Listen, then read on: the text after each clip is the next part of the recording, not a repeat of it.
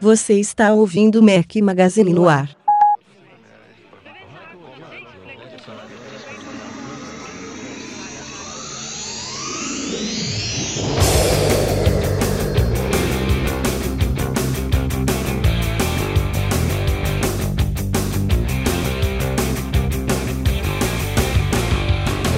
Galera do Mac Magazine, bem-vindos ao nosso podcast 129, hoje ao som de Joe Satriani, uma sugestão do Matheus Castro. Valeu, Matheus. Bom dia, boa tarde, boa noite a todos. Estou hoje com a equipe completa, meus dois companheiros inseparáveis, Breno Mazzi. Tudo bom? Vai ficar até o final, Breno? É, hoje eu fico até o final, voltei de Malicuia, já no Brasil, sem problema de incêndio. Aquele dia, cara, aconteceu a coisa mais bizarra que eu já vi na minha vida.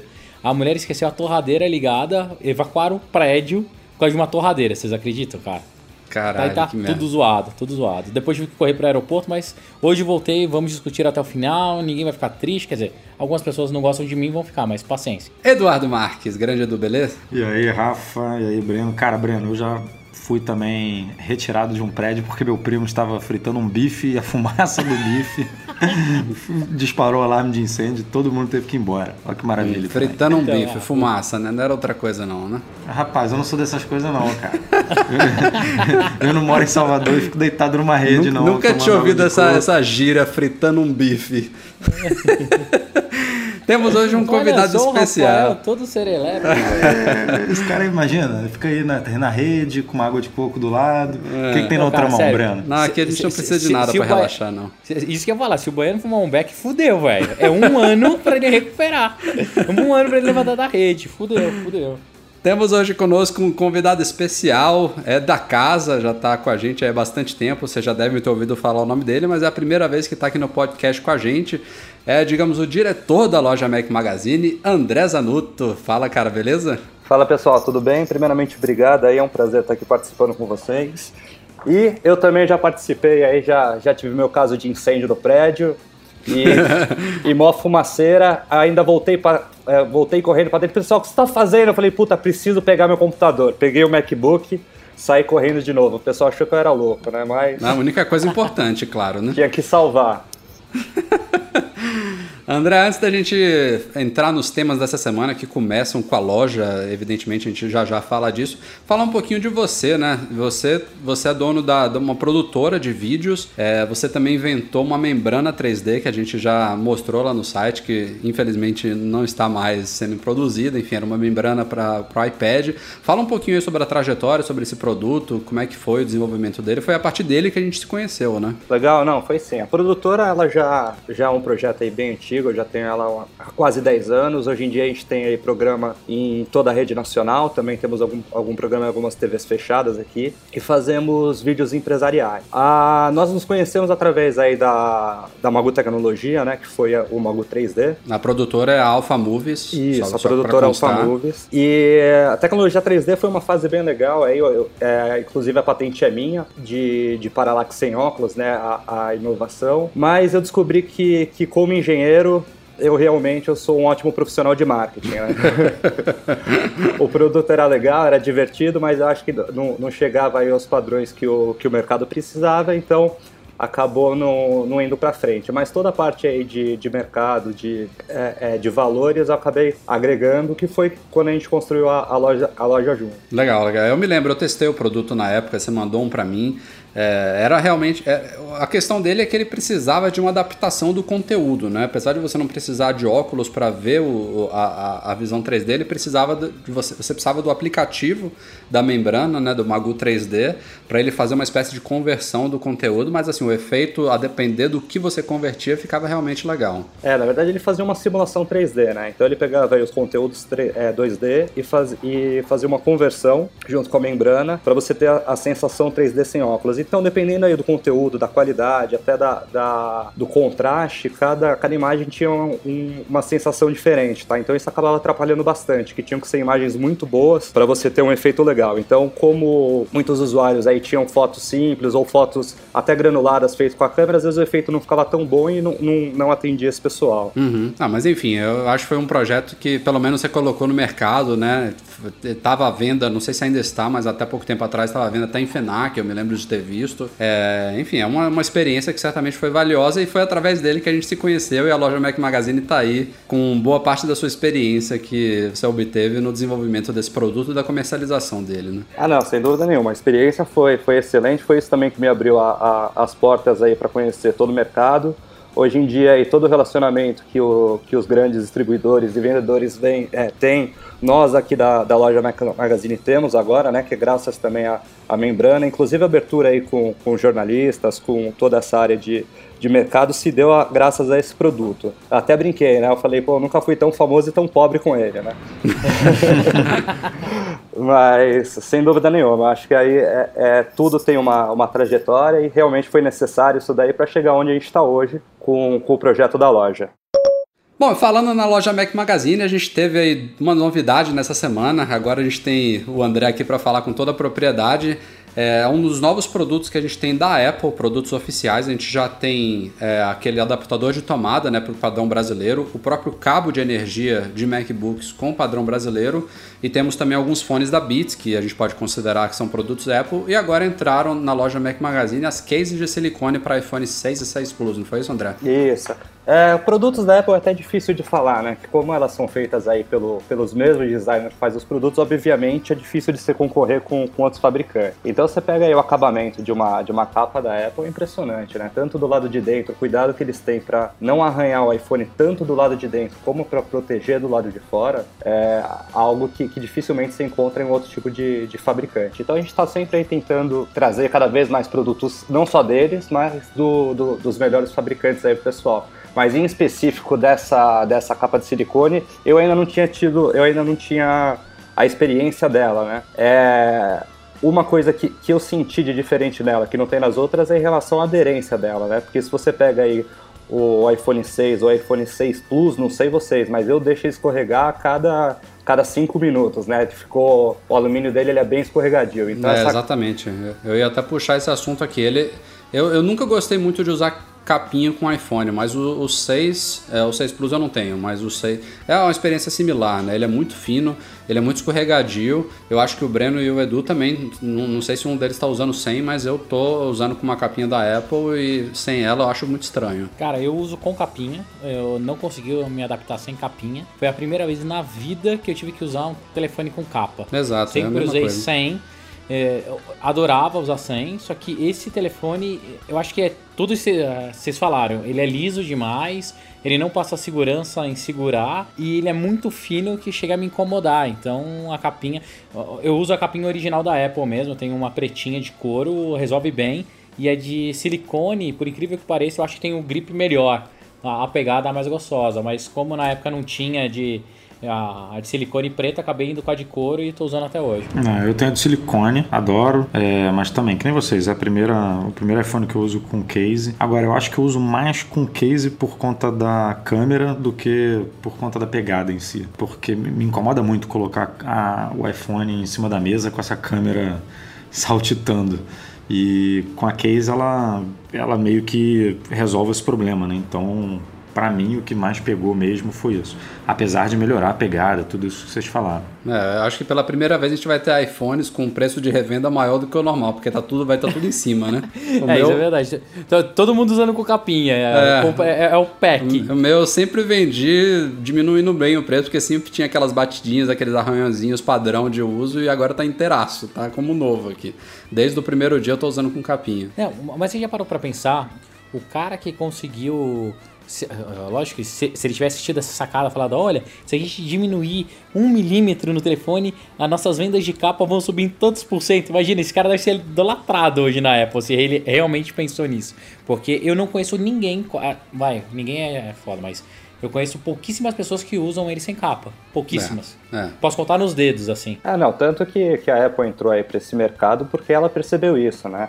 Eu acho, é, eu não tenho certeza aí quando que, que a Apple é, decidiu entrar, mas eu lembro muito bem quando deu aquele problema do, do Antenna Gate. Eles criaram os bumpers, né? Isso, Isso, que foi a primeira vez que o Steve Jobs apareceu e citou os números, que eram a, é, uma, uma, mais da metade do, dos iPhones já saíam da loja com capas, o que é um número impressionante, né? Então foi, foi quando fez ele, ele ver também o valor desse, desse acessório e agregar, porque é um produto que você acaba usando junto. Porque querendo ou não, o, o telefone não é mais um um utilitário barato, né? Não é um utilitário que você vai comprar e descartar tão rápido. Por mais que você faça a troca, você vai revender esse produto, você não, não simplesmente descarta e pega outro. Uhum. O valor agregado dele hoje em dia é muito, é muito grande para você simplesmente deixar ele largado. É verdade. E opções de capa não faltam na loja Mac Magazine também. A gente tem o nosso nosso campeão de vendas, que é a Nuance, que é uma capinha transparente de alta qualidade. Tem outras também, capinhas para quem gosta de. Capinhas com bateria recarregável. Não, não, me lembro se a gente já tem para iPhone 6. Temos? Pro iPhone 6 a gente não tem a tá, tá capa, tá chegando, mas né? a gente tem o, as Power Stations, né? Que na verdade são carregadores portáteis e isso, universais que você pode carregar e dar duas recargas completas no, no iPhone 6. Mas em relação uhum. à capa, tem capa para todos os gostos, né? A Nuance em específico é uma capa para quem não gosta de capa, né? Que ela é totalmente transparente, você olhando dificilmente você percebe a capa, a não ser que você olhe no reflexo. Então ela é uma capa bem discreta mesmo para quem não, não quer usar capa, mas quer continuar protegendo o telefone. Mas tem, tem para todos os tipos de usuário, até mesmo para os mais desastrados, o pessoal que, que gosta de, de água, de aventura. Exatamente. Cada, cada tipo de usuário vai encontrar sua, sua capa específica aqui, né? É, outra coisa que é legal também comentar é que a capa hoje serve como expressão das pessoas, né? Então você consegue ter realmente customização do seu aparelho através das capas. Quando o iPhone era um, uma cor só, as capas vendiam muito por causa disso. Depois eles passaram para duas, agora a gente tem três opções, mas mesmo assim, principalmente as mulheres adoram colocar capa de tigrinho, de não sei o que. Então é uma opçãozinha aí para você customizar, deixar seu telefone cada vez mais com a sua cara. É, a gente tem a linha da Disney e a linha dos Vingadores também, que faz bastante sucesso. Enfim, opções não faltam. E aproveitando a oportunidade também, esse podcast vai ao ar no dia 6 de maio, quarta-feira. Ainda dá tempo de comprar aquele presente pro Dia das das Mães, hein? Que é domingo que vem. É, a gente deu algumas sugestões num post lá no site que está linkado nessa matéria aqui do podcast. E esses presentes comprados na loja Mac Magazine para o Dia das Mães a gente vai mandar num embrulhinho bacana especial aí. É legal, já saíram uma série de, de presentes aqui. O pessoal separou uma caixa bem bonita.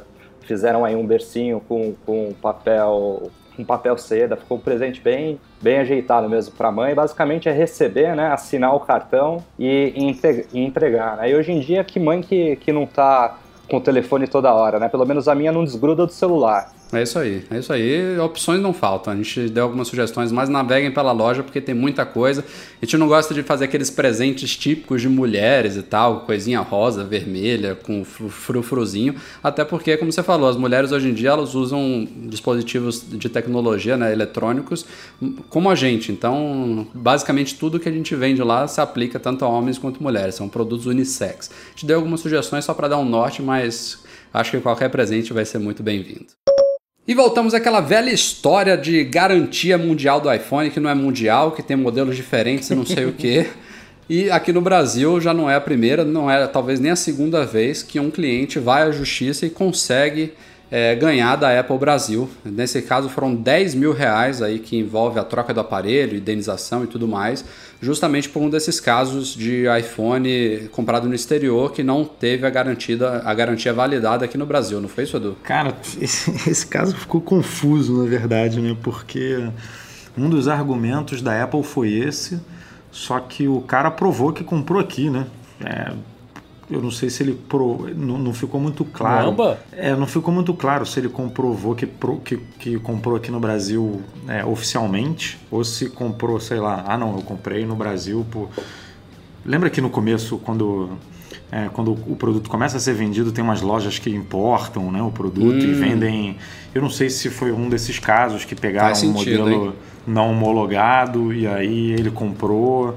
É, eu sei que ele comprovou que comprou no Brasil e que por isso, é, não só por isso, né? Mas que também por isso a Apple teve que prestar o, é, prestar o suporte para ele. Mas teve também coisa de, envolvendo um risco de 4 milímetros na tela do computador, na tela do telefone, que a Apple também é, meio que tirou dela da reta por conta desse risco. E aí, enfim, tiveram algumas é, algumas etapas, mas a, a, última etapa foi essa, que a Apple teria negado porque o produto não foi comprado no Brasil. É, e aí ele comprovou e a Apple teve que entubar esse, esse valor aí que você falou. É, ele teve que devolver o aparelho, obviamente, o aparelho né, que estava quebrado, e aí eu, eu, acho que ele nem ganhou um novo, ele só ganhou dinheiro e aí ele decidiu se comprava um novo ou não. Ah, legal. Ele ganhou 2.900 reais, se eu não me engano, que era um, que era Com esse referente. dólar agora 10 mil ele vai comprar um telefone de 128 GB, pronto. É, isso é foda. Mas assim, eu, eu ainda. É, é aquela coisa, a gente viu do iPhone 5S para o 6 a, o número de modelos cair bastante e voltou, graças a Deus, o modelo brasileiro ser o mesmo do americano, né? É, esse caso, inclusive, não deve ser. não deve dizer respeito ao iPhone 6. Eu não me lembro se eles detalharam isso no era processo. Era o iPhone mas... 5, era o iPhone 5. É, imagino que sim que tinha aquela coisa de o iPhone americano não ser o mesmo do brasileiro e tudo mais. É, tinha o é, da no... Verizon, né? O, quem, a galera comprava muito da Verizon. Uhum. Eu tinha um da Verizon, que era diferente é, o, do modelo... o da Verizon, como era CDMA, ele já era desbloqueado nativamente para GSM, Exatamente. então já funcionava é, no Brasil.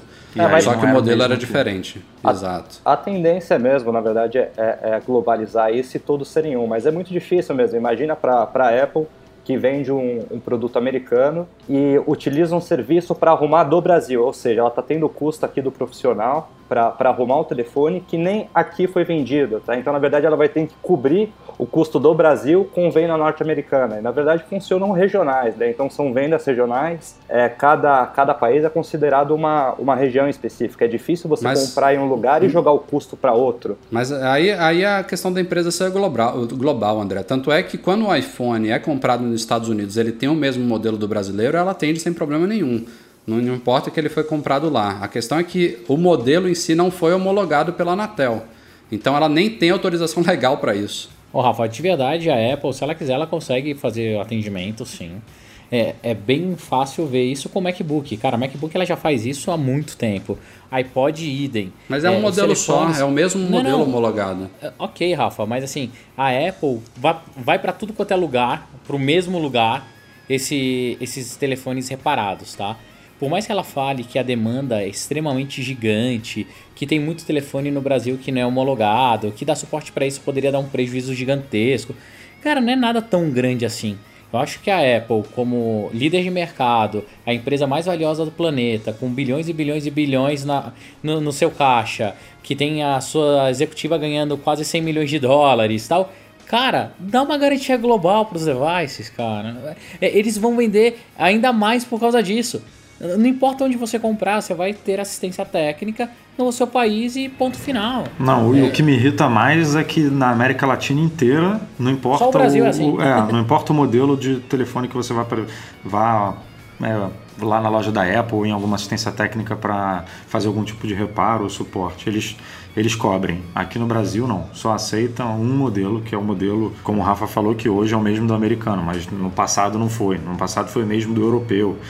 Então é, não dá para entender só porque que o Brasil que tem essa limitação e se você for no Chile, no Uruguai, na Argentina, no Paraguai, eles prestam suporte para os dois modelos. É, mas se for então algo da Apple daqui, eu acho que ela devia rever essas políticas mesmo e transformar, como, como o Breno falou, em algo, em algo global, né?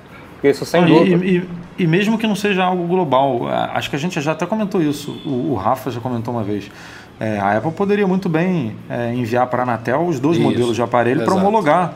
E aí Exatamente. não importa qual que você compra, os dois estão homologados pela Anatel e, e ela pode oferecer suporte para os dois. Tipo, não, é, a, é, a, justificativa de outros países da América do Sul não terem isso é a burocracia brasileira, né? a burocracia brasileira.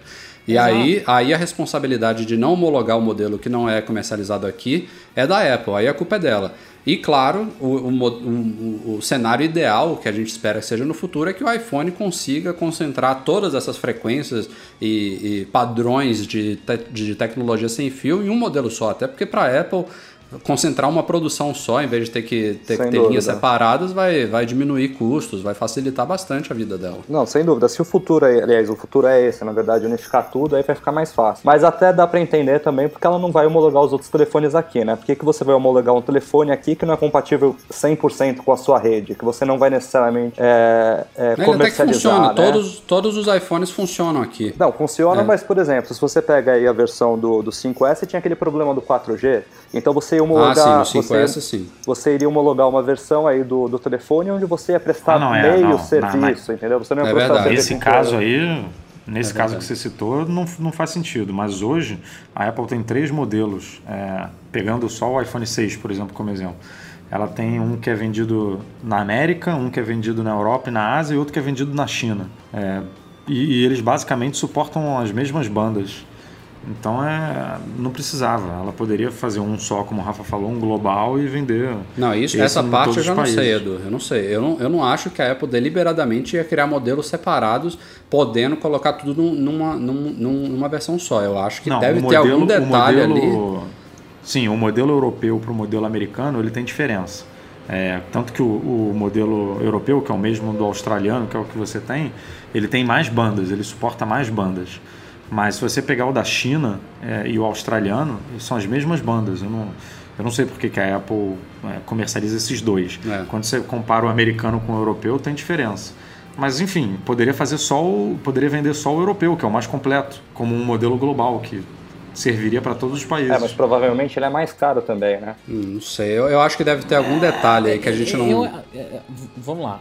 Eu ainda acho que isso era facilmente resolvi, ah, resolvível se a Apple tivesse afim é, de ganhar menos, cara. É assim, isso é detalhe de verdade. Ah, se vai fabricar dois, três, dez modelos, pouco importa. Não é homologado, recolhe o aparelho, dá um novo pro cliente e toma preju, cara. Os aparelhos Apple não dão tantos, tantos problemas assim. Vocês, quantas vezes vocês tiveram que trocar o telefone de vocês, a não ser por quebra é, de tela? Quantas vezes? Eu, o meu eu sou iPhone. ponto fora da curva. É, o não, Edu é então meio você azarento mesmo. Você é chato, é diferente. Não, o Edu, Não. Edu é meio zicado, cara.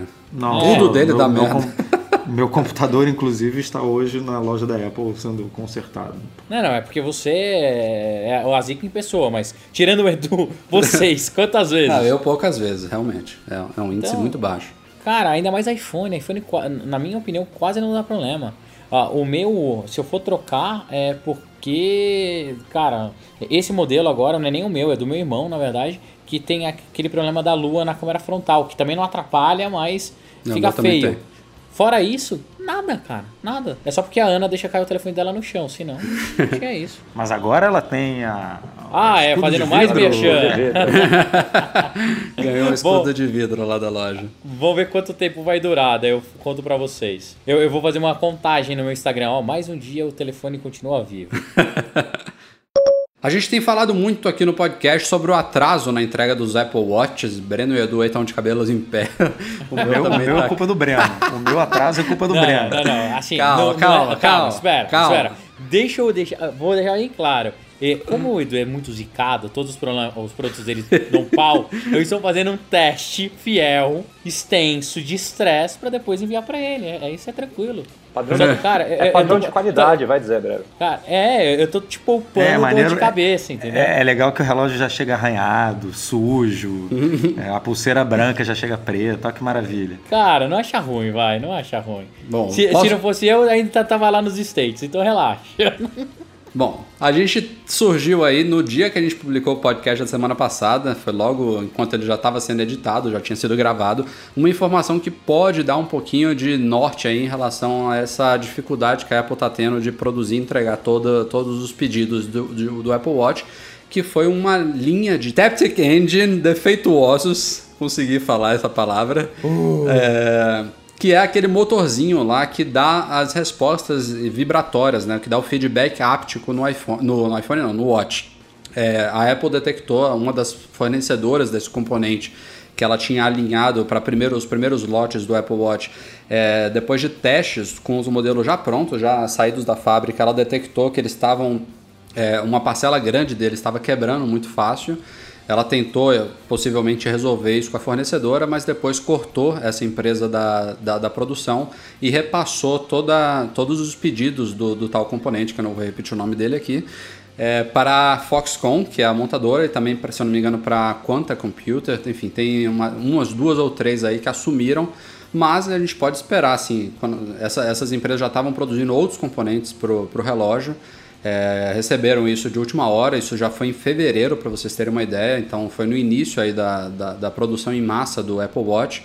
E, e, essa produção ainda deve estar sendo ajustada entre essas novas empresas aí que, que receberam o pedido. Tem também uma japonesa que já estava desde o início, esqueci o nome dela aqui agora, que não teve problema nenhum. Então, o, o, importante disso aí, a boa notícia disso aí é que a Apple detectou o problema antes de os relógios chegarem ao mercado. Ao que tudo indica, nenhum desses modelos defeituosos foi entregue para consumidores, vão para as lojas, nada disso. É, é o que tudo indica, né? Não temos ah, certeza, ah, mas, mas... A, a, gente não viu, a gente não viu nada saindo, pessoal é, reclamando disso até agora, porque tá tudo certo. É, mas é. A, a, grande verdade é que nenhuma empresa nunca tá pronto para Apple, né? Tirando a Foxconn, qualquer outra empresa que fabrica algum, algum material diferente, quando chega a Apple e fala, ah, eu quero um milhão de unidades, dificilmente a empresa está preparada por isso. Então, na verdade, esse, essa questão de, de erro, de adaptação de fornecedores é um problema que a Apple sempre que lança um novo produto é tem, verdade. né? É verdade. Não, ok, mas pessoal, vamos lá. Você agora, mais uma vez, é advogado do diabo. Vamos Porra, lá. a Apple sabe desse produto desde setembro e muito antes já dava tempo de ter testado, botado em produção, eles sabiam a demanda. Eu ainda acho que esse foi o maior lançamento não lançamento da história da Apple, entendeu? é, é, é, é, aquele negócio muito maluco. Se ela tivesse apresentado um produto e tivesse poucas semanas depois na, nas lojas, ok, foram seis meses. Então, Breno, mas o, o difícil é você conseguir fornecedor para te atender, entendeu? Vamos lá. Você acha que esse mesmo componente não vai estar presente nos próximos devices? Ele já está no MacBook. Não, então, não, não é o mesmo, não é o mesmo. Ele... ele faz o mesmo princípio, Rafa. É, assim, pode ter a diferença de tamanho, de potência do componente, mas é o mesmo princípio. Os caras já estão trabalhando nisso tem mais de um ano. Não, então, Bem mas o, o ano, problema entendeu? foi detectado quando o produto foi enviado para produção em massa. Ele só, ele só é enviado para produção em massa quando ele fica pronto, né? E o produto ficou pronto bem depois do anúncio original em setembro. A gente mesmo, eu, você e Edu, a gente tem informações privilegiadas que o hardware estava sendo alterado semanalmente ainda no finalzinho do ano passado. Não sei exatamente até quando, mas a informação aí que veio sobre esse componente defeituoso, é, se eu não me engano, do Wall Street Journal, é que a produção em massa começou em fevereiro, então, claro, para o consumidor, para o público em geral, fica, fica estranho mesmo. Porra, eles anunciaram em setembro, só foi produzir em fevereiro para chegar ao mercado em, em abril, a gente ainda descobriu que teve problema. Realmente é feio, é, é inaceitável, eu diria. Mas que bom que, que descobriram isso antes da hora, né? Porque é, negócio é... de não ter uh, recall é muito bom. Isso, exatamente. E, isso é sensacional. Mas é, é, o tipo, é, é o é tipo melhor... de problema, é o tipo de problema que eles não, não perceberiam em, em testes com aqueles protótipos, né? Com algumas poucas unidades sendo produzidas, talvez nem por essa fornecedora, não sei. Eles, eles perceberam depois que, sei lá, alguns milhares estavam prontos e foram para teste e tudo mais, aí sim o problema se manifestou. Não, é o tipo de problema que qualquer novo componente vai ter de novo, porque foi o que eu falei, nenhum fornecedor vai estar pronto para uma produção em massa na escala da Apple. É, eu, eu até agora... discuti isso com, com um leitor nos comentários, não vou lembrar o nome agora, desculpa, que a Apple é uma das empresas que mais corre esse tipo de risco porque ela fica inventando, mini, miniaturizando componentes, inventando componentes novos, então esse risco é, é complicado, é óbvio. É, é Daqui a um ano, quando esse componente estiver em todos os produtos dela, já não vai ter mais esse problema, né? Já, as fabricantes já, vai tão, já vão estar prontas, já vão ter corrigido todos os problemas nas linhas de produção e tudo mais, né? Não, assim, vamos lá. Acredito em tudo isso, mas não concordo com o time, só isso. Eu, eu, não Agora... fico satisfeito. É, eu acho que a Apple, por ser a Apple, de verdade, ela tem como. Cara, deveria ter um maior estoque. Ela deveria ter um, um maior. É, forma de, de envio, não sei, cara. É, é, muito frustrante. Você acha que ela deveria segurar mais para esse lançamento? Não sei se é segurar mais, mas assim, já que ela não. Primeiro, é, a, a, a, estratégia de lançamento da Apple me incomodou. Eu acho que é esse certo. o fato. Não sei se a quantidade, a, a estratégia da Apple de lançamento foi ruim. Eu acho que é melhor as pessoas irem na loja, comprarem e saberem que esgotou, acabou, do que você ficar numa fila fictícia, meio maluca, que você não sabe quando que vai ser processado, quando não vai, quando vai ser cobrado. É, é, não ficou tão transparente, na minha opinião. Assim, isso é a opinião de Breno Masi, tá? Não é. Mas eu entendo também da, todos os problemas que a Apple pode ter enfrentado pela produção, por escala, por uma super demanda de produto, tudo. Eu só não gostei da estratégia de lançamento. Espero que o iPhone não seja assim. É, eu também Agora, não. O, o, o Breno, esse negócio aí como é que é? Explica aí.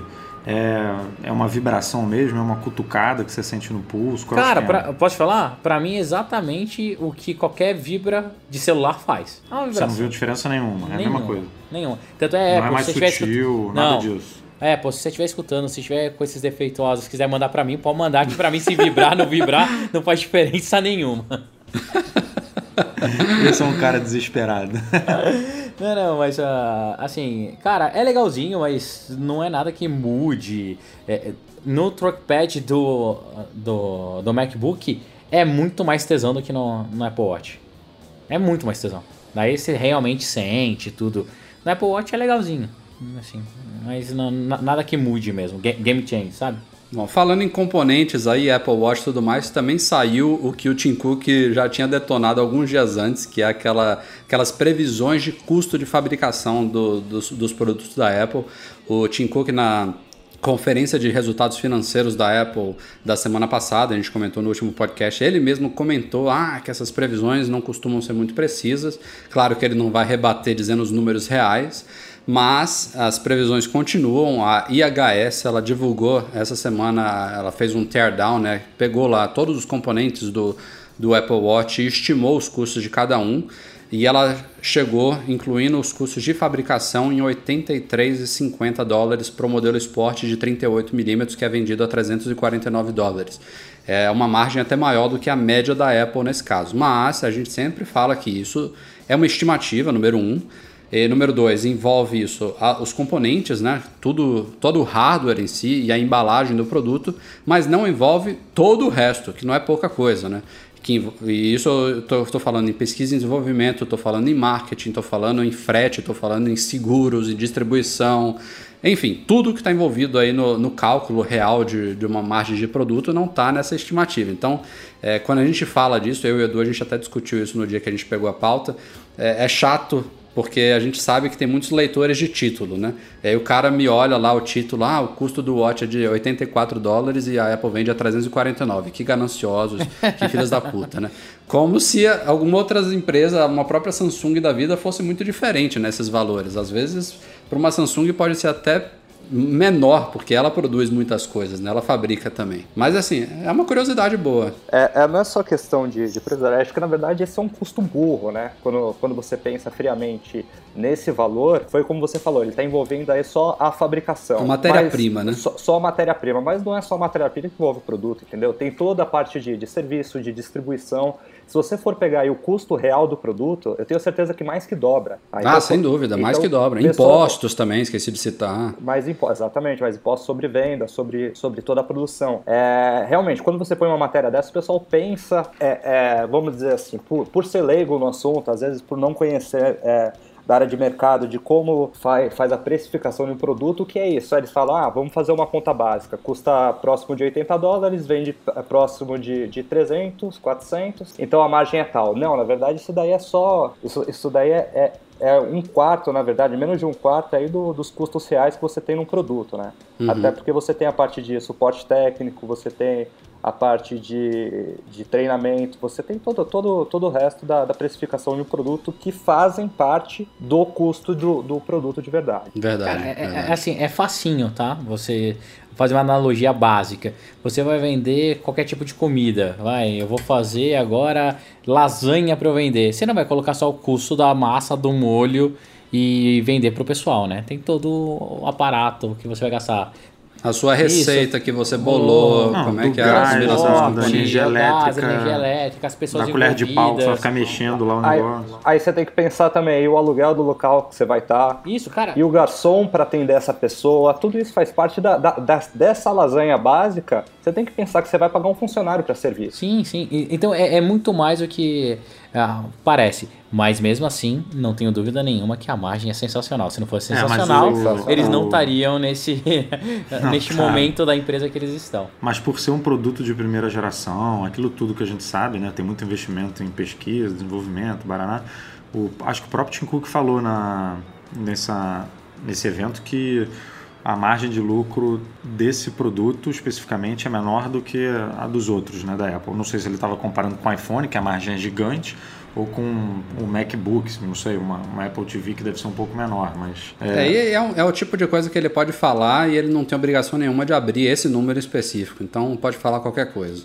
É difícil, né, dele, dele revelar. Mas ainda falando dos componentes, teve também detalhes do processador, do chip S1, que é o núcleo do Watch. A gente sabe, entre outros, aí que o Watch tem 512 de memória RAM e 8 GB de armazenamento em flash. Tudo dentro do Watchzinho ali. É, foi agora já descoberto aí pelo, pela dissecagem dele. Imagine o próximo, hein, Rafa? Será que vem equipado com super processador e memória? Vamos para a próxima Boa, pauta. Breno. Acreditem se quiser, as pulseiras do Apple Watch Sport, que são aquelas pulseiras de fluoramestômero, eu também não sei falar esse nome, aquelas pulseiras de borracha, elas têm, eh, como a gente sabe, tem tamanhos diferentes e tem cores diferentes, mas especialmente comparando o mesmo tamanho entre cores diferentes, descobriu-se que elas têm pesos diferentes.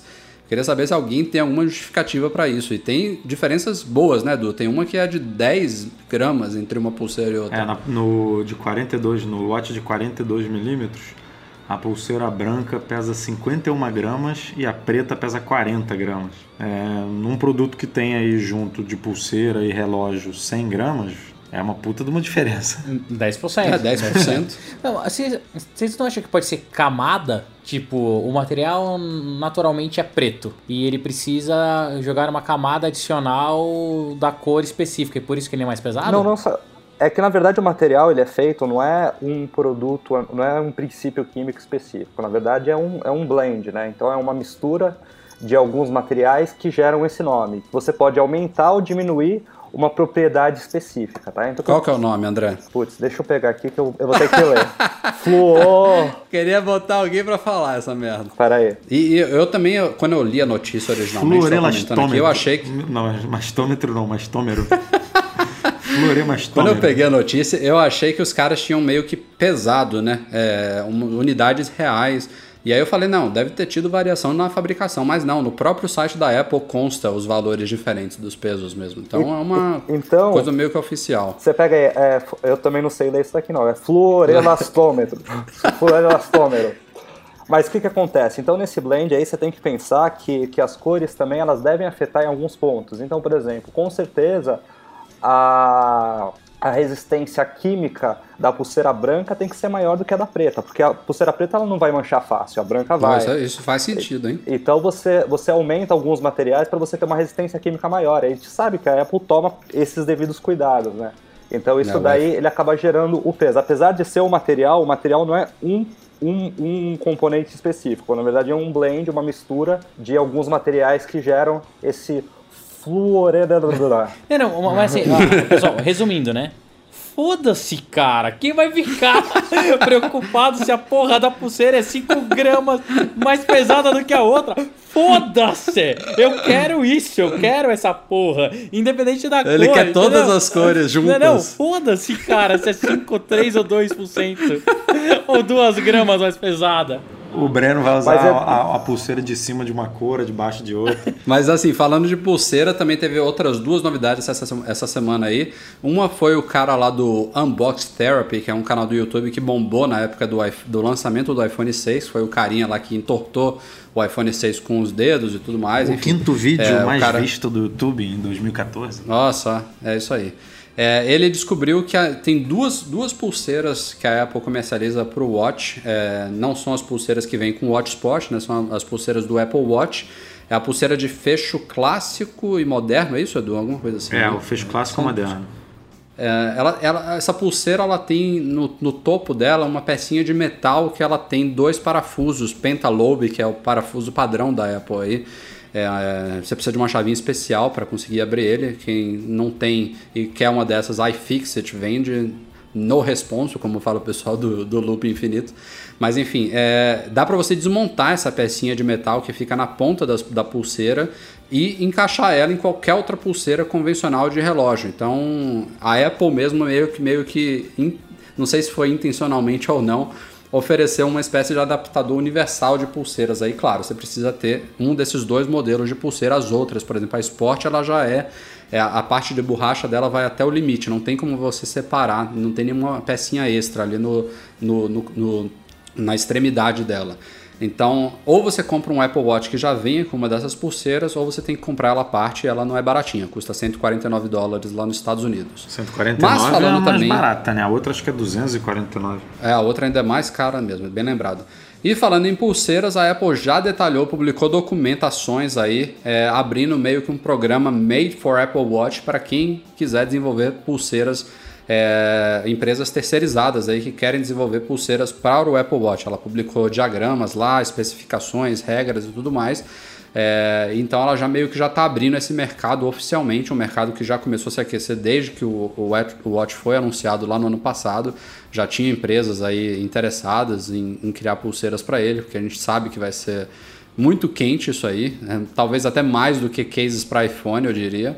E a Apple agora também já publicou essas diretrizes aí, então imagino eu que as pulseiras que se enquadrarem na, nas orientações dela vão ganhar um selinho aí made for Apple Watch e ela talvez venha a comercializar na loja online dela, nas lojas físicas. Vamos ver, vamos acompanhando. Não, e é legal também que como essas pulseiras aí, elas são utilizadas é, diretamente no braço, eu acredito que não vão, não vão surgir só, só a parte estética. É lógico que a gente vai ter aí a parte da, das grandes fabricantes de moda que vão participar, mas eu acredito que até mesmo novas funções para o relógio vão ser adaptadas de novas pulseiras. Pode ser, por exemplo, novos sensores, sensor de temperatura. Eu acredito que vai vir muita coisa legal aí que vai agregar ao relógio ainda mais. É, inicialmente, essa, esse conector lá tem uma portinha de, de diagnóstico que fica escondida. É, eu, eu abri watch, a do né, seu que... relógio, viu, Edu, pra ver. Depois eu mando foto. que pariu, cara. Que ótimo.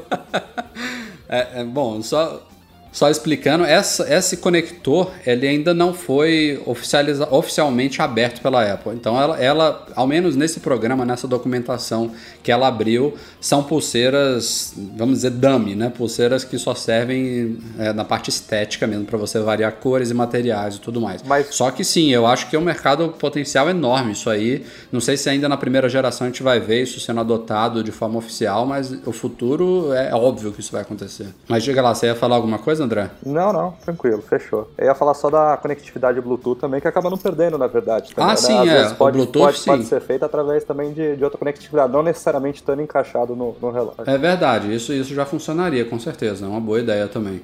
Mas eu acho que, por exemplo, te, teve uma até que já foi anunciada, não sei se vai ser possível atualmente, mas é uma pulseira que tem uma bateria embutida nela, para estender a bateria do Watch. Isso é fantástico. Ah, com certeza. Vai vir a Molf aí, Ah, tá- É, companhia Molf- limitada. A galera tá falando tão bem da bateria do Isso que eu relógio. ia falar, cara, eu achei incrivelmente boa. Pra vocês terem uma ideia, a gente tá gravando agora 15 para as 11 da noite.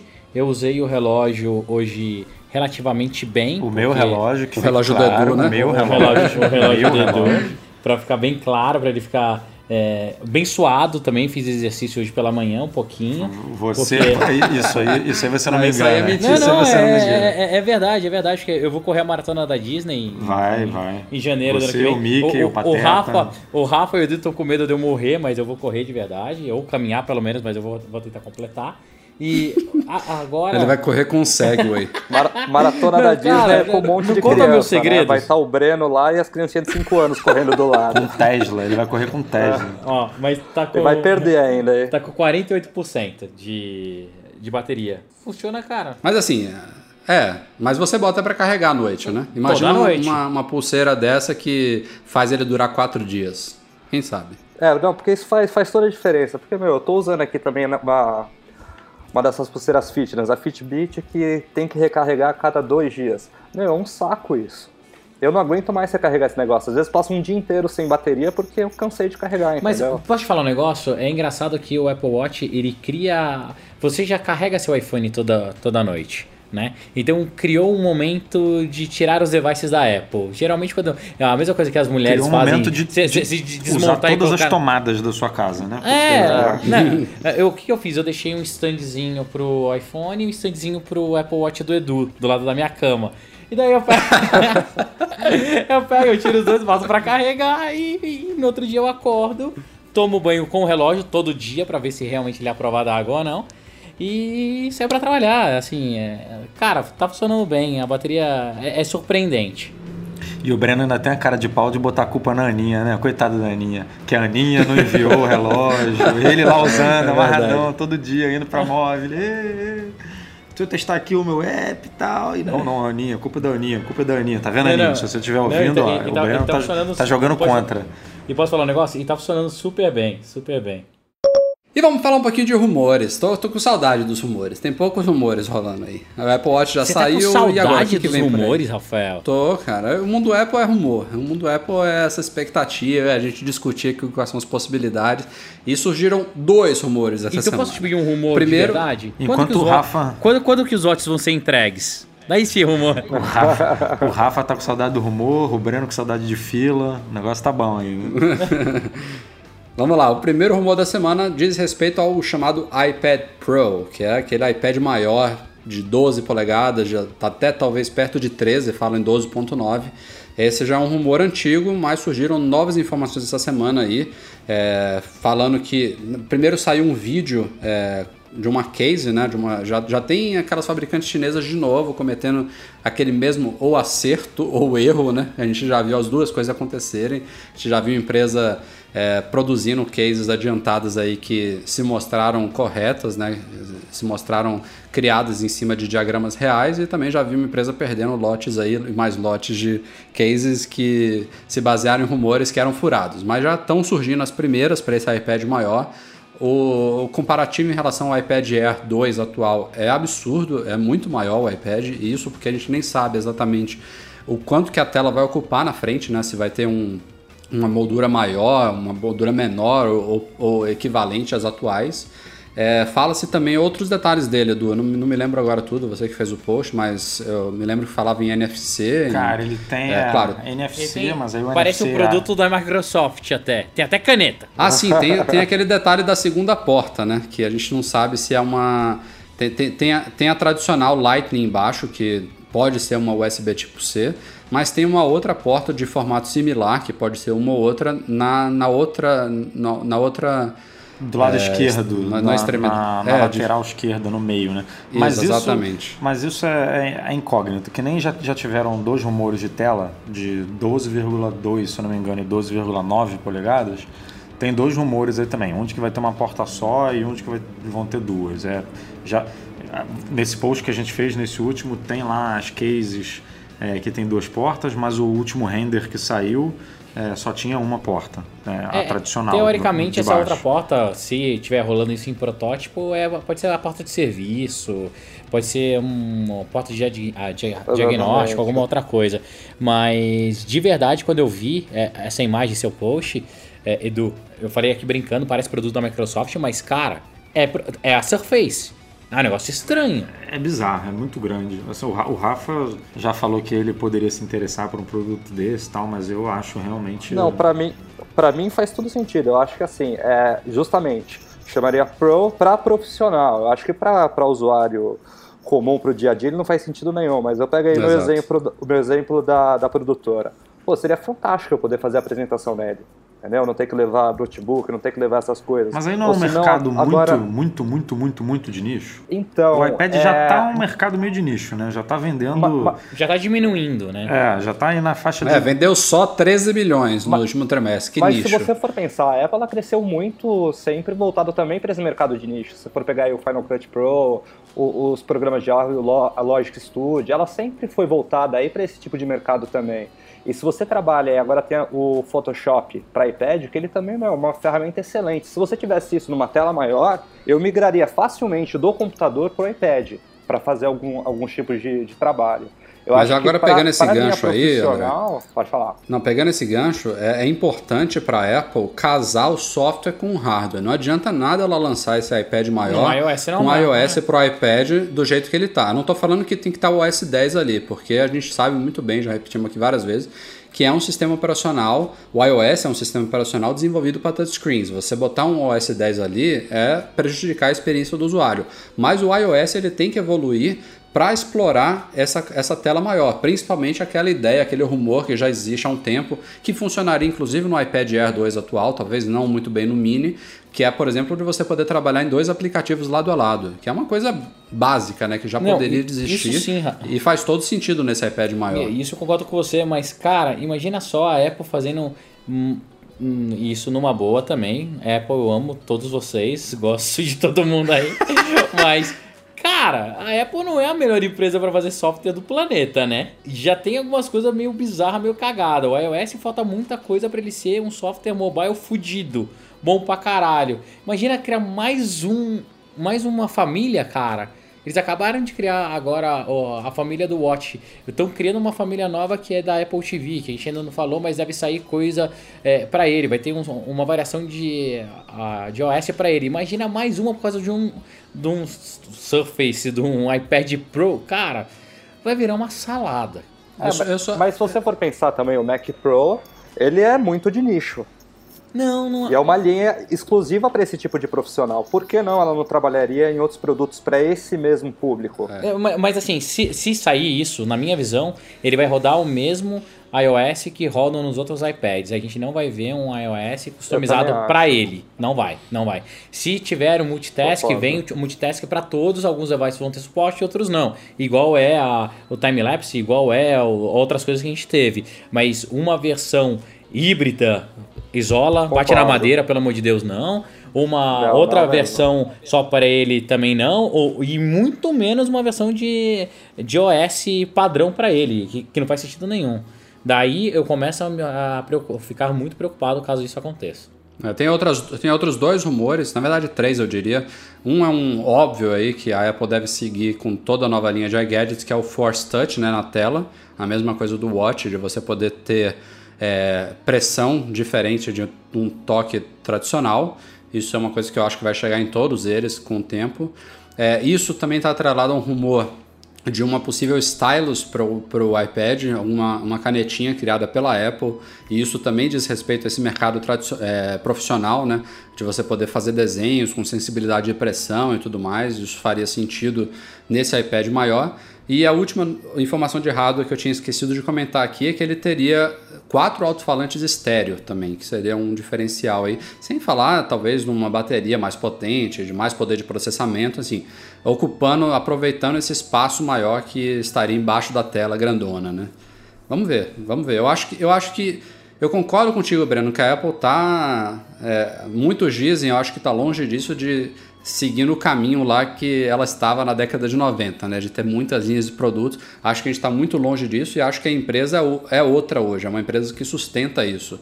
Mas, falando especificamente da linha iPad, eu acho que ela merece isso. É, como o Edu falou, eu, eu ironizei aqui que vendeu só 13 milhões no trimestre passado, tá longe de ser uma coisa de nicho, né? É um produto que ainda vende muito mesmo estando em declínio e não quer dizer que seja um declínio porque ele está saturado ou nada do tipo. É porque é um produto que tem uma longevidade muito grande. Um iPad de três anos atrás ainda é usado muito bem. É incrível Sem como que dúvida. ele funciona bem. Mas ele precisa de uma sacudida. Eu acho que a Apple, apesar dela falar, não, isso é normal, a gente está estudando o ciclo dele, ele é diferente, não é a mesma coisa que um iPhone, ela não deve estar totalmente satisfeita com esses números. Então, talvez esse seja o caminho para ela tentar dar uma diferenciada, dar uma sacudida na linha. É porque, é, porque é injusto, com- né? Você comparar as vendas. Ah, o, iPad vendeu só 13 milhões, enquanto o iPhone vendeu 61 milhões, sei lá. Mas, porra, qualquer empresa queria ter um produto vendendo 12 milhões, né? E ser um fracasso de vendas todo, a cada trimestre. É, mesmo se a Apple não fizer nada, é um puta de um produto que está vendendo muito bem, né? E o próprio iPhone, o próprio iPad, iPad não, foi mal, o próprio iPod, que hoje em dia não ninguém fala nada, ninguém dá nada, ninguém sabe se a Apple vai atualizar e tal. Tá lá vendendo seus 4, 5 milhões e, e, e mal bem, é uma grana enorme que entra, né, para a empresa. Ah, mas quando a gente vende 4, 5 milhões no mês da loja, eu também fico puto. Agora, Pois vou é. fazer uma pergunta pra vocês. Vocês acham que a gente vai ver um, um congelamento, entre aspas, aí, de uma nova linha de iPads? Vocês acham que a gente vai passar um ano agora até, até 2016? Não, não, Será que não, não. vai vir uma novidade? Eles devem Eu- botar na eu- geladeira igual o iPod? Ou vai continuar saindo é, um novo todo ano igual sempre saiu? Eu, eu aposto que nesse ano sai. Esse iPad mini não pode continuar do jeito que tá. Eu acho que eles vão igualar aí tudo de novo. Pelo menos o design vai ficar igual, ainda mais se lançarem o Pro, né? Se vier um Pro, eu acho que eles botam a linha com o mesmo visual novamente. E possivelmente aí talvez o Pro seja realmente melhor, né? Com um processador mais parrudo e tal, mas o Mini e o Air eu acho que eles vão equiparar de novo. Ma- mais uma eu pergunta so- sobre iPad pra vocês. É, e isso é uso, tá? Eu, quando saiu o iPad, eu comprei o iPad normal, que era o único que existia. Depois eu peguei mais um. Sempre, tem, sempre me forcei muito a usar hum, e acabei não me adaptando. Daí eu comprei o iPad mini. Comecei a usar bastante, mas passou tipo três meses, comecei a largar, ele ficou jogado também. Agora saiu o iPad, eu acho que é o 4, né? Isso, é tanto, tanto produto já que eu esqueço. O iPad 4, que é o fininho, tudo. Cara, comprei no começo, achei fantástico, muito leve, usava pra cacete e tá na gaveta de novo. Com vocês acontece isso também? ah, depende do jogo que você tem, né? Não, tem o- Isso é ótimo. Não, mas é verdade, porque o, o iPad mesmo eu acho que atualmente eu uso muito mais pra diversão do que pra, pra outras trabalho, coisas, né? Do que pra trabalho. É. O resto você acaba usando no, no telefone, mas você jogar, você usar algum aplicativo de imagem nele, as crianças não largam, né? É, não, é, a- a- É, minhas filhas são apaixonadas, e e não que seja criança, mas o Everaldo Coelho que trabalha comigo, tudo, que.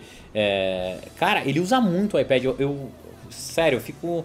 É, o Everaldo inveja, falou que cara. ele quase substitui o Mac, né, pelo iPad. É, e eu não consigo entender como, eu falo pra ele. E, e de verdade, hoje eu não faço coisas tão absurdas no Mac mais. É até desperdício, eu tenho um Mac Pro, eu falo. Que, cara, mas eu não consigo me adaptar tanto a um, ao iPad. Eu acho que é muito pela a tela sensível a toque, não ter o teclado físico, mas mesmo que você compre o acessório na mesma coisa. Eu, eu sou da velha guarda ainda, então eu- a falta do mouse me, me atrapalha pro dia a dia, é, eu perco produtividade, é meio maluco, então. é- é- por isso que eu falo, eu não sei até que ponto a Apple lançaria mais uma linha de iPads, assim. Mas, mas vamos, O, o vamos lá. Rafa Era- comentou outro dia comigo que tava usando pouco também, né? É, eu, eu, eu sempre tenho que me forçar a usar, não é uma coisa muito natural. Por exemplo, eu saio daqui do escritório, vou lá para o meu quarto e antes de dormir decido assistir uma série. Eu já tô com o telefone na mão, às vezes eu. Se eu já tô deitado, dificilmente eu vou vir aqui até o escritório pegar o iPad, porque, claro, a experiência de assistir uma série nele é muito melhor do que assistir no iPhone, mas no iPhone já é satisfatório a ponto de eu deixar ele aqui. Eu, às vezes, tenho que me lembrar que eu tenho que pegar, e eu gosto da experiência, não é uma experiência ruim, mas é, é, uma, é, uma, é uma coisa que às vezes o iPhone dá conta do recado. Pra mim entendeu? É virou complicado. televisão também. Eu só uso pra assistir coisas, seja YouTube, série. Play Kids. Pra mim é videogame. O Cláudio Castro, nosso patrão que está acompanhando aqui nossa gravação ao vivo, ele está dizendo que ele usa muito para ler e para acessar a internet fora do computador também. Eu acho que ele deve, estar se referindo àqueles programas de VNC, né? É isso que chama? De acesso remoto e tal, de você poder espelhar a tela. Também é uma utilidade boa, principalmente pensando na tela É, dele. o que eu uso hoje de verdade é para ler revista. Eu tenho, então, tem algumas. eh, Eu gosto de, de ler revista e o Newsstand para mim funciona bem. Então eu consigo fazer a assinatura de algumas revistas, revistas internacionais que eram complicadas para chegar no Brasil. Sempre chegava atrasadas com ele funciona bem. Mas é para isso. Assim, eu uso meu iPad de verdade sábado. Eu pego ele, leio algumas revistas do Brasil, olho as outras revistas, mas é- eu uso exclusivamente sábado. É, é, é muito maluco. Eu, eu acho que é um device que tem um poder sensacional. Não sei se os desenvolvedores ainda não, não se dedicaram tanto e os aplicativos não ficaram tão maravilhosos que fizeram você usar muito. Mas eu acho que todas as experiências no, no mobile melhores. Então, ah, o cliente de Twitter é melhor para mim no iPhone do que no iPad. É, o e-mail, para mim, é mais prático no iPhone do que no iPad. É, tudo é mais prático no iPhone. Então, será que a culpa é minha, a nossa, de- do, do mercado, dos desenvolvedores? Ou, Ó, o ou realmente, tá muito bom, viu? ou realmente é um, é um produto que é, ele é meio quadrado, assim, que só vai funcionar para nicho. Se for funcionar só para nichos mesmo, pô, daí cabe um iPad Pro, esquece o resto da linha, foca no Pro e vai ter mais sucesso. Pode ter mais venda, pode funcionar melhor, né? Não sei. E vamos falar então do segundo rumor aqui dessa pauta, que é em relação à Apple TV. A gente já está falado aí, tá tudo indicando que na WWDC ela vai sair essa nova Apple TV. Vai ser a primeira grande atualização dela desde 2013, 2012, agora não me falha a memória quando foi a terceira geração lançada. A gente já falou que provavelmente não deve ter suporte a 4K, o que para mim é uma coisa estranha, mas é, deve ter aquele famoso esperado SDK né, para desenvolvedores poderem desenvolver aplicativos para Apple TV expandir as capacidades dela. Fala-se também nos rumores sobre uma Siri integrada a ela, entre outras melhorias, mas nessa semana pintou mais um rumor aí que diz respeito ao controle remoto da Apple TV é, o Edu escreveu o post, ele pode falar mais aí, mas ele basicamente é um controle que vai ser redesenhado com um touchpad, que basicamente seria uma superfície sensível ao toque, mais ou menos como o trackpad dos MacBooks, MacBooks Pro, MacBooks Air, é, talvez até com Force Touch, não sei se seria uma, um, um, bom dispositivo para a Apple incorporar essa tecnologia, mas faz sentido no caso da Apple TV, né? Imagina você poder avançar um, um, um, uma reprodução de um vídeo e aí a, a, pressão que você dá no controle ele vai mais rápido ou mais devagar. É, enfim, a, a, interface a gente sabe que quem tem uma Apple TV já usou o aplicativo Remote no iPhone, ele é bem mais bacana de usar do que você ficar apertando os botõezinhos é, físicos ali do controle é, original dela. Mas vamos ver. O, os rumores estão quentes. Eu acho que agora, agora vem. É, até mesmo para digitar, né? É muito difícil naquele controlinho, quando você não tem o é, iPhone. Mas é. agora, em relação à resolução, depois que eles lançaram a câmera 480p pro MacBook, eu não duvido mais de nada. é verdade. Pelo amor de Deus, né? Isso foi foda. Não, Teve mais algum detalhe, Edu, no rumor aí que, dessa semana que eu esqueci de comentar? Cara, não, na verdade, o controle, eles mencionaram só o, o, a coisa do touchpad mesmo e de dois botões físicos, que provavelmente vai ser o que a gente tem hoje, que é o menu e o play pause. Eles nem comentaram de Force Touch, que eu também concordo com você, acho que faz todo sentido ter. A própria Apple divulgou o Force Touch do, do novo MacBook com essa opção, né, de no QuickTime você avançar mais rápido e tudo. Então faz todo uhum. sentido ter isso também no controle. Não comentaram nada de Siri, por exemplo, se o, se o controle remoto vai ter um microfonezinho para você poder falar e, e a Siri poder te escutar. E, porque o, o touchpad não resolve o problema da digitação, né? Que o André comentou. É, você vai ter que digitar ali um. Vai ter que fazer uma busca de algum de alguma coisa no YouTube, por exemplo. Você vai ter que. É, Mas tem que ser pela voz, é, cara. Então, aí teria que ter um sei lá, se você está sentado longe da televisão, o microfone não pode estar no, no set-top box, né? Lá, na, lá do lado da televisão. Tem que estar ali no controle perto da sua mão. Imagino é, o, eu, pelo menos. o Xbox não é assim? Cara, o Xbox ele tem direto no Kinect e também tem no controle. A mesma coisa do. Uh, a, Amazon, a Amazon também a Amazon, tem no controle. Isso. A Amazon Fire você tem no controle. A, a Apple, cara, de verdade, é aquele negócio. Produto ninguém faz tão bem quanto a Apple. Então, se tiver Siri, pode ter certeza que vai, a gente vai conseguir acessar ela de tudo quanto é jeito, cara. Vai poder usar o telefone, vai poder usar no controle. Você vai falar Hey Siri e ela vai funcionar. Isso aí eu não tenho dúvida. E ela vai entender. O que eu não gosto ainda é a resposta da Siri, porque daí é um software, não é errado. Bom, galera, chegamos aqui à fase final do nosso podcast com leitura de e-mails. O primeiro é uma colocação aí sobre algo que a gente discutiu no podcast passado, vem do Gabriel Soria Souza. É, o Edu tinha comentado no podcast passado que ele tinha ouvido alguma coisa sobre a Anatel ter que é, obter preços de produtos a serem homologados e tudo mais. Segundo o Gabriel, é, não, é, a gente tinha desconfiado disso, tinha discutido aqui no podcast. É, a Anatel realmente só cuida de especificações técnicas e documentações dos produtos é, que levam a identificação deles, então essa questão de definição de preços não necessariamente tem que passar pela Anatel, essa parte comercial não diz respeito a ela. O Gabriel só fala aqui que o único motivo que a Anatel teria para entrar nessa parte comercial seria se os custos dos testes de homologação fossem integrados ao produto.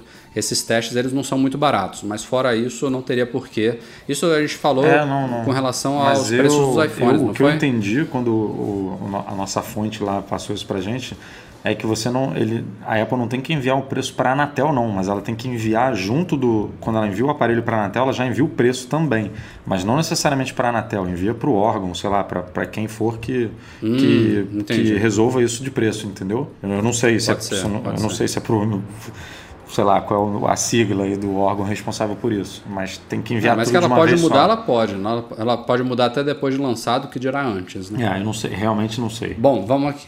Primeira pergunta vem do Gabriel. Gabriel não, desculpa. Rafael Pereira, um quase charamel dele com PH. Ele tem uma dúvida relacionada ao uso de redes 3G e 4G junto de Wi-Fi no iPhone. Ele pergunta se o 3G e o 4G estiverem ativados no iPhone, mesmo que ele estiver no Wi-Fi, a rede celular continua consumindo bateria no- do aparelho? É, os, os dados da rede também são consumidos ou não? Breno, você pode responder isso muito bem. Na- acredito que não. A, a partir do momento que você faz o switch da sua, da, da sua conexão para o Wi-Fi, a, a rede 4G ela para de funcionar. Você consegue receber chamada no- normal e, e fazer chamadas através da, da rede de telefonia móvel, mas você não trafega dados pela 4G. Então o consumo de bateria, não posso te dizer se vai aumentar ou diminuir, até mesmo que eu não sei de verdade quanto ele consome.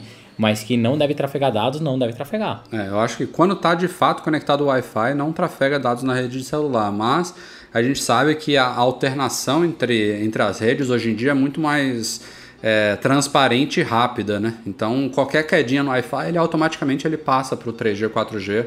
Ah, a gente pode acompanhar isso na prática, mas de fato, quando está no Wi-Fi, não tem por que consumir dados da, da rede de telefonia celular, não. Seguindo em frente aqui, a dúvida do Alex Fagundes. Na verdade, ele não tem uma dúvida, ele, tem, ele quer saber a nossa opinião sobre a possibilidade de a Apple lançar uma espécie de Mac Micro, é, do tamanho, como se fosse um Mac do tamanho de uma Apple TV, considerando esse novo processador aí, Core M que ela botou no MacBook. É, já que o Mac não precisaria de bateria, que é o que mais ocupa dentro do espaço do MacBook. Então, com essa plaquinha pequena, ela fazer um Mac super pequenininho, assim, do tamanho de uma Apple TV, será que teria mercado? O que, que a gente acha disso? Cara, se ele fosse de baixíssimo custo, mais ou menos como ah, esse, ah, as outras marcas estão fazendo, com Chromecast, Fire TV, Fire não sei o que, é um mercado interessante. Ela, ela ganharia mercado. Se você tivesse o mesmo hardware que tem no, nesse MacBook novo, é, numa caixinha para ligar no monitor, cara. Mas esse é o futuro do Mac Mini, não é? Isso é o futuro Eu- do Mac eu já- Mini. Só que não dá pra trabalhar com o mesmo preço que o Mac Mini. Ele teria que ser mais barato. Imagina que legal seria se a Apple tivesse um computador de entrada a 99 dólares. Ou, ou até 199. Seria legal. Boa ideia. Eu, eu, eu gostei. É, minha opinião já, já é o contrário de vocês. Eu acho que a tendência é não fazer e até inclusive o Mac Mini daqui a algum tempo ele sumir, tá? Eu, na minha opinião pessoal, o, o computador pessoal mesmo vão ficar mais a linha de laptop, mas essa linha de desktop vai ficar muito segmentado pro mercado profissional. Eu acredito. Eu não, não, não consigo enxergar a Apple fazendo um computador de desktop com, com uma potência baixa. É, isso é, é um- é uma, uma, uma coisa a se pensar mesmo. A gente não, a gente está caminhando para um mundo que a gente não precisa ter mais um computador amarrado a uma mesa, né? Por menor que ele seja, é, isso só se justifica, Mas aí- se justifica no caso de um Mac Pro da vida. Mas aí né? é justamente você fazer um Mac Mini de um tamanho do uma Apple TV, você, você ganha portabilidade.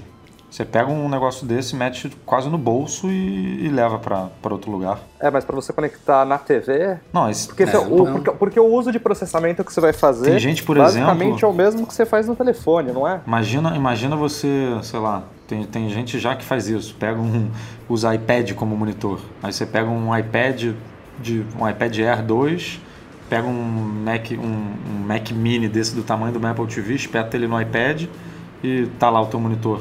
E você leva isso para qualquer lugar, na verdade. É. Uma grande vantagem disso tudo é a questão de preço mesmo e de dar a oportunidade de uma pessoa poder comprar um Mac, né? De poder usar o OS 10 e os recursos que a Apple oferece no sistema operacional e nos softwares de uma maneira mais barata, né? Porque o MacBook, ele, hoje em dia, ele começa, sei lá, em... Eu acho que o Air, né? é, que já está saindo de linha, ele começa em 900 dólares. O MacBook novo, ele veio até mais caro, 1.200, 1.300 dólares. está falando de um é, de um computador desktop que poderia custar abaixo de 500. O Breno foi até radical aí falando em 199. Não sei se a gente chegaria tanto, porque a Apple gosta de trabalhar com margens boas, mas nem que fosse, sei lá, 399 dólares, que já é uma coisa boa. Não, não é descartável a ideia, não. Mas vamos finalizar aqui a leitura de e-mails com o Bruno Franco. Ele comenta aqui que no podcast 128, né, o penúltimo, o Edu comentou que tinha notificações de cartão de crédito e usava o Passbook. Ele queria saber como você faz isso, Edu. Cara, o meu especificamente é um American Express. É só você entrar no amexpassbook.com e seguir o passo a passo lá que você consegue registrar o seu cartão de crédito no Passbook. Não sei se outros Breno, têm. Faça o seu jabá do, do Nubank aí. É, mas eu tenho Nubank também, é muito bom, funciona muito bem.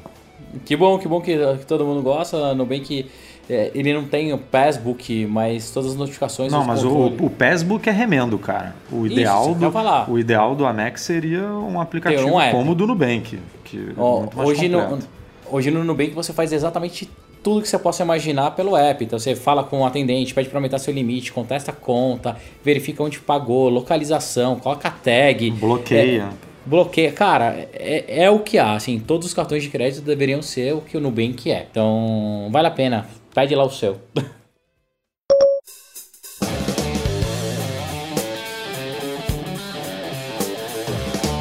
Bom, galera, a gente vai ficando por aqui. Este foi o Mac Magazine no ar número 129. Começando agradecendo a participação especial do André Zanuto, da loja Mac Magazine. Valeu, André. Obrigadão. Imagina, obrigado, o prazer é meu. Edu e Breno, até semana que vem. Valeu. Galera, até semana que vem. Obrigado, estou de volta. Mandar um abração aqui, ó. Agora estão me pedindo para mandar um abraço no, no Mac Magazine no ar. Vou mandar um abraço pro Ju- ó, Júlio César Filho, que pediu, tá aí, o abraço está enviado. E Rafa, não esquece de agradecer os patrões, tá? Calma, calma. É, os patrões, os patrões. Isso! Primeiro, primeiro um agradecimento geral a todos os nossos patrões, sem diferenciação nenhuma, todos são. é, a gente tem total gratidão aí pelo apoio financeiro ao nosso Já projeto são, lá no já são Patreon. quantos? Cento e... se- 138, alguma coisa assim. Não, 183, né? 183, se eu não me engano. Mas em especial aos nossos patrões ouro aqui, seguindo as nossas recompensas. E são patrões agora, Breno Viu? Não é só o senhor. Por isso que eu tô feliz, Entrou cara. também o, o Alan Schmidt. Muito obrigado aqui aos dois patrões ouro do Mac Magazine e todos os outros patrões pratas e bronze. E também obrigado a você, nosso ouvinte do podcast, sempre aqui nos acompanhando.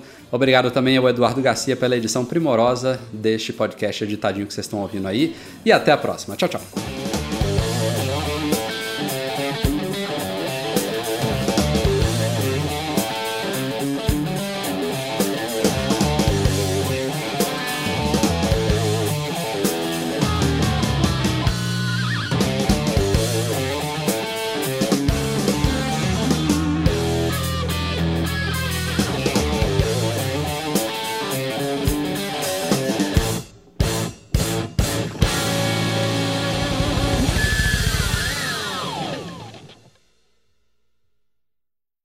Foi uma linha de tap tap